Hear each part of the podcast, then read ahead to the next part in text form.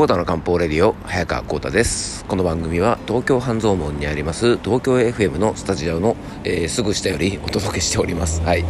えー、とですね今あの本当に東京の半蔵門の、えー、あたりにおります。東京 FM のねビルの真下ですね。はい。まあいつかね東京 FM のスタジオからお届けしたいもんですがまあ今日もね出張中ということでね小林さんはお休みとなっております。えっ、と昨日からね都内にちょっと仕事で出張できているんですがえっ、と今ね朝の8時過ぎぐらいなんですけどもちょっと皇居を走ろうかなと思ってホテルからあの皇居に向かってね移動中でございます。もうすでにね朝の8時なんですがめちゃくちゃ暑いですね。蒸し暑い。今日も暑くなりそうですね。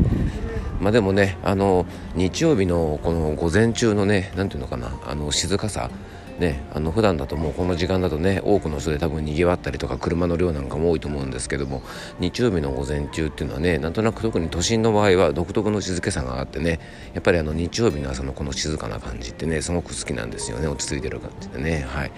今日はね午後からちょっと公演をしなきゃいけないのでね、えー、と午前中はちょっとゆっくり過ごして午後からお仕事頑張っていきたいと思います。じゃあちょっとね今から皇居をちょっくら走っていきたいと思います、えー、それでは「コータの漢方レディオ」今日もよろしくお願いいたします。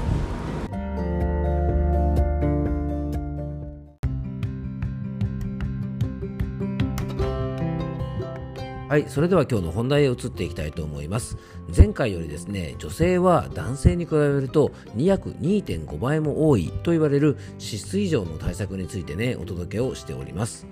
前回はなぜ女性の方の方が脂質異常が多いのか。そしてですねそもそもコレステロールとか中性脂肪にはどんな働きがあって、まあ、それがね減りすぎるとどんなことが起きるか逆に増えすぎるとどんなことが起きるのかなんてことも含めてね、まあ、体にとって脂質がどれだけ重要なものかっていうお話をさせていただきました。そしてねそういうねあの脂質が異常に増えすぎてしまう状態というのは、まあ、体から起きてるねどんなサインなのかなんてこともねちょっと触れ出してもらいましたまあ、今回はね前回に引き続きいわゆるねサイレントキラー、まあ、静かなる殺し屋ではないですが静かに体を蝕んでいく動脈硬化のね予防法にもつながる女性のための脂質ね異常対策についてお届けをしていきたいと思います。でね、なくてはならないし、荒れすぎても困る。ね、そんな困ったちゃんの各種脂質。まあ、偏らせないためにもですね、大切なのが、やっぱり日々の養生なんですね。で最初にお伝えした通り女性の方は更年期などホルモンバランスの変化で脂質の状態が変化します、えー、食事だけではなくてですね体全体を見ながらやっぱりケアしてあげることが大事だと思います。でちょっと余談なんですがね、まあ、そこに行くと男性の脂質異常はね結構ね非常にあのシンプルで原因が男性の場合は一部の方はね内臓の病気とか、まあ、特殊な原因もあるんですけども男性の脂質異常の原因のもう大多数はですねもうシンプルで運動不足と食べ過ぎ、まあ、要は生活習慣が原因なのでもうこれはねこの辺の数値が高い場合は上場酌量の余地はありませんよね。でもね女性の方は確かにね生活習慣の要因もあるんですがそれ以外のことからもあの原因はねかなりの割合を他のことが占めているので、まあ、ある意味ね食事をね気をつけたりとか運動とかしてもある程度数値がね高くなっていってしまうってことなので、まあ、ここはね本当にねやっぱ大変だなと思いますがやっぱね日頃からのケアで脂質異常を予防することも可能なのでね多少数値の異常があっても一番防ぎたいねこの動脈硬化を防ぐことはですね日々の養生で十分可能だと思いますまずはねじゃあそのための養生法をご紹介していきたいんですがまず最初はですね月経トラブルを日頃から減らしておこうということですね。あの前回にもねちょっとお伝えしてきた通り女性の脂質異常はホルモンバランスと大きな関係があります。で更年期の時期に急激にエストロゲンが低下したりしないように要はねガクーンと一気に下がらないように更年期対策をしておくということは、えー、脂質異常の対策にもつながってくると思います。日頃から月経痛とかね排卵痛とか月経前症候群とか、えー、あとね月経不順とか、まあ、要は月経にまつわるトラブルがある方は早めにこの辺りをケアしてねあのホルモンバランスをあの若いうちから整えておくと、まあ、将来的なね脂質異常の、えー、リスクを少し減らすことができるんじゃないかなと思います。で漢方的にはね血の不足や血の巡りなどいわゆる血のトラブルがある方そして元気不足とかストレスなどによる気の巡りの停滞要は気のトラブルがある方そして潤い不足とか食べ過ぎ飲み過ぎで余計なものを体に溜め込んでいる、まあ、いわゆる水のトラブルの方気血水この3つのねあのトラブルを抱えている方はやっぱり脂質異常にもなりやすいんじゃないかなと思います。でこの辺りのね気血水については最近だとですね1189回から1195回の間に漢方的体質別のね食養生についてお話ししているんですがそこでねあの漢方用語の気血水なんかについてもねちょっと触れておりますので、えー、よかったら聞いていただけたらなと思います。あと、ノートのコラムで中医学用語についてね、解説をしている記事をアップしてありますので、番組詳細にね、そちらのね、リンクを貼っておきますので、これであの無料の記事でご覧いただくことができますので、えー、よかったらね、中医学の用語興味ある方は、そんなものも少し覗いてみていただけたらなと思います。そして2つ目がね、胃腸のケアと腸内環境を整えておくということです。2つ目はね、結構意外と思うかもしれません。ね、胃腸のケアと腸活、まあ、これね、実は非常に重要なんですね。で実は中医学では胃腸が弱い人は食べても太れないかそれほど食べてなくても必要以上に脂質などを溜め込んでしまう傾向があります。要はね胃腸の弱い人はね食べても太れないかそんなに食べてないのに太っていくのかここ運命の分かれ道なんですね。であのなんでねじゃああの必要以上に胃腸が弱いと体の中に脂質を溜め込んじゃうのかっていう理由なんですがそれはね未消化の状態で腸に食べ物が来ると過剰に吸収してしまうか吸収できなくて太れないのかどちらかになりやすいのでぜひですね、まあ、過剰吸収過剰にね吸収してしまうか、まあ、吸収しなくてね太れなくなっちゃうかどっちかなんですがやっぱりねどちらにしてもですね食べ過ぎ飲み過ぎで胃腸を弱らせたりしない。でね気をつけなきゃいけないのが食べれてるからといって胃腸が丈夫というわけではないので食べた後にもたれやすいとか食後の眠気が強いとか油物などを食べると下痢しやすいとか、まあ、そういった方あとまあもちろん便秘の方もねあのよく噛んで食べるあったかいものをできるだけ取るなどして胃腸のケアをしてあげてほしいなと思います。そんなね胃腸の消化力も含めてなんですが腸活がですねやっぱ非常にねあの大事だと思います。で特にね便秘をしている方なんかは先ほどもちょっと触れましたがね余計なものを溜め込みやすいのでお通じが悪い方は早めに改善をしておくといいんじゃないかなと思います。で胃腸で消化したものがね肝臓で運ばれてコレステロールが作られるわけですから脂肪肝などで肝機能を低下させてしまうこともコレステロールに影響が出ますから、えー、肝臓に負担をかけないためにも、えー、体の入り口今胃腸はねぜひ大事にしてほしいなと思います。で最後はやっぱり食事と運動なんですがね、えー、食事由来のコレステロールは2割程度ということをねちょっと昨日お話ししましたが、まあ、当然ですがねたかが2割といってもですねやっぱり無視はできない。最近何かと問題にもなっている飽和脂肪酸の取りすぎにはね特に注意してほしいなと思います。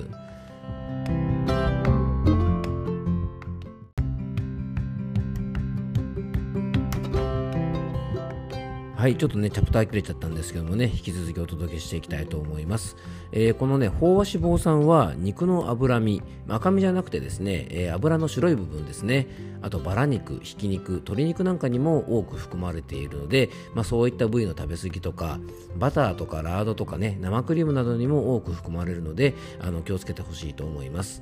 あのインスタントラーメンなどのね、加工食品にもこの飽和脂肪酸多く含まれてます。で一般的にはね冷蔵庫の中で固まっているような油は飽和脂肪酸の多い油脂であることが多くて、まあ、サラダ油とかですね、えっと、魚の油のような液体の油はですね、えー、不飽和脂肪酸の多い油であることが、えー、多くなってます。で食事中のコレステロールもね LDL コレステロールを高くするんですがここはね非常にあの個人差が大きくて、えー、飽和脂肪酸と比べると、まあ、影響が小さいことが知られてます。なのでねよくコレステロールゼロを売りにしているなんかいろんな食べ物の商品もあるんですが、まあ、コレステロールゼロよりもですね飽和脂肪酸の方にねちょっと気をつけたいですね。で食品からのコレステロールは主にね、えっと、卵系ですねとあの鶏の卵ですねあのそれの黄身とかあとねイクラといったようなね魚卵から、まあ、摂取されたりすることが多いんですが実はね食事中のコレステロールの上限値については専門家の間でね実は決着がついていなくてえー、現行の、ね、厚生労働省が発行している日本人の食事摂取基準ではですね食事中のコレステロールについては上限値が、ね、実は設けられてないんですね。まあ、しかしですね食事中のコレステロールを、まあ、無制限にとっていいですよということではないんです。で LDL コレステロールが高い人で飽和脂肪酸とかねコレステロールを、え含まれているものを食べる量が非常に多い人はやっぱり控えておいた方がいいと思いますで女性の方はねやっぱ甘いものが全体的に好きな方も多いしよくあのやっぱね忙しい合間に食事をパパッと取ることもね女性の方多いのであの菓子パンとかをね結構食べる方が多いですよね。でよく言いますが菓子パンはねご飯じゃなくてやっぱお菓子です。まあ、これね食べるなとは言いませんがケーキなどを食べるのと同じぐらいの感覚で食べるようにしておかないと、まあ、脂質とかね糖質などのあの過剰摂取にもつながっちゃうのであの食事でね毎日のように菓子パンを食べているという方はねせめて菓子パンじゃなくてねあの普通の食パンなどにしましょうね。でまあ、パンもいいんですがどうしてもねあのパンと一緒に食べるものって、まあ、脂質などが多いものが多いのでねやっぱりあのご飯に比べると脂質以上にはつながりやすいのかなと個人的には思います。ちょっとね、パン好きの方には耳が痛いかもしれませんが、これね、別に決してパンが体に悪いとかって言ってるわけじゃないんです。あのパンだってね、本当にあの体にとってプラスのこともたくさんあるんですが、あの脂質が気になる方なんかは、あの食べ方とね、パンの種類とかにはちょっと気をつけておいた方がいいんじゃないかなと思います。あと体のね余計なコレステロールの回収係 HDL コレステロールの数値が低いのと実はね中性脂肪の数値が高いのは連動してることが多いんですね。でその主な原因は、まあ、メタボと、えー、喫煙と、えー、運動不足ですね。どうした？ちょっとシリがシリが暴走しましたね。はい。えー、その主な原因はですね、メタボ、えー、喫煙と運動不足なんですね。調子狂ったな。はい。えー、適度な運動はですね、まあ、脂質異常対策にはね、やっぱこれ欠かせませんよね。まあ、まだまだね、私には関係ないなんて思っているね、20代、30代の女性の方なんかも、まあ、動脈硬化、ね、サイレントキラーをね、未然に防ぐためにも、今からね、ちょっとずつ養生しておくといいんじゃないかなと思います。で動脈硬化はね脳血管障害とか心疾患とかねそういうね重たい病気だけではなくて血行不良にもなるのですからね。やっぱ当然ねあの血行不良美容のトラブルにもつながりますし耳鳴りとか肩こりとか足腰のトラブルとかいろんな不調につながります。動脈はね、やっぱ体の中で非常に重要な、まあ、動脈がなかったら困りますからね、あの体全体に血液を行き届かせる、本当にね、大事な、まあ、道路で言ったらね、もう幹線道路みたいなものですから、まあ、ここの流れが悪くなると、全身にね、血が行きにくくなりますから、まあ、美容とか健康のトラブルも起きやすくなるので、できるだけね、早めのケアをしておくといいんじゃないかなと思います。えー、2回にあたってですね女性の方がね実は男性に比べると約2.5倍も多いと言われている脂質異常の対策についてお届けしました、えー、少しでも皆さんのお役に立てば嬉しいなと思います。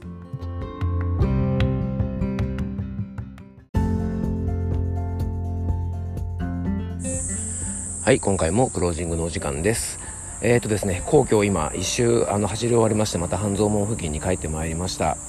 えー、もうねセミの音聞こえますかね皆さんね。もうセミが鳴いてですねもうなんか真夏という感じで